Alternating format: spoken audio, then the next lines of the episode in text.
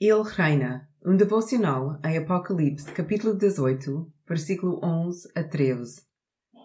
Em geral, penso que as cidades são sítios fantásticos e gosto mesmo de viver na cidade. Mas tenho de admitir, depois de ter passado algum tempo nestes capítulos de Apocalipse, tive de repensar a minha atração pela cidade. As cidades não são más em si mesmas. Na verdade, estamos destinados a viver numa cidade, a Nova Jerusalém. Mas existem perigos específicos na cidade e precisamos de abrir os nossos olhos espirituais, olhar à nossa volta e compreender o espírito da cidade.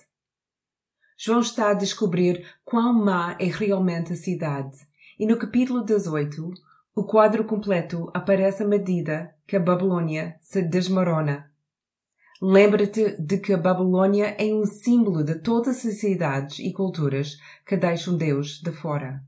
A identidade de Babilônia é feita das coisas que ela consegue produzir, que consegue vender e que pode consumir. Ela quer o seu dinheiro e as suas riquezas e não quer saber como o consegue. Há duas grandes marcas da cultura babilônica vistas neste capítulo. Primeiro, a ganância e com ela a injustiça. O versículo 13 diz-nos que na Babilônia as pessoas continuam a ser vendidas como escravas. A Babilônia é construída como trabalho escravo.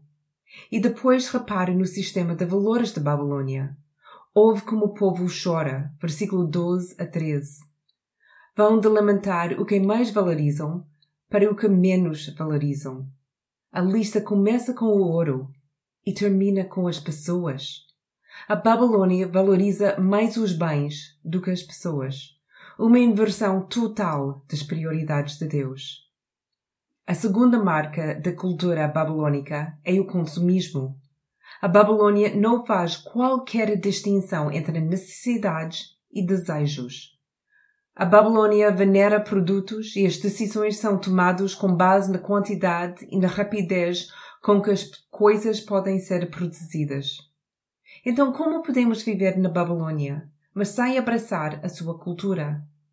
Só venceremos a Babilônia se vivermos numa relação chegada a Jesus e prestarmos atenção aos seus avisos. Não te esqueças do teu primeiro amor. Não sejas apático.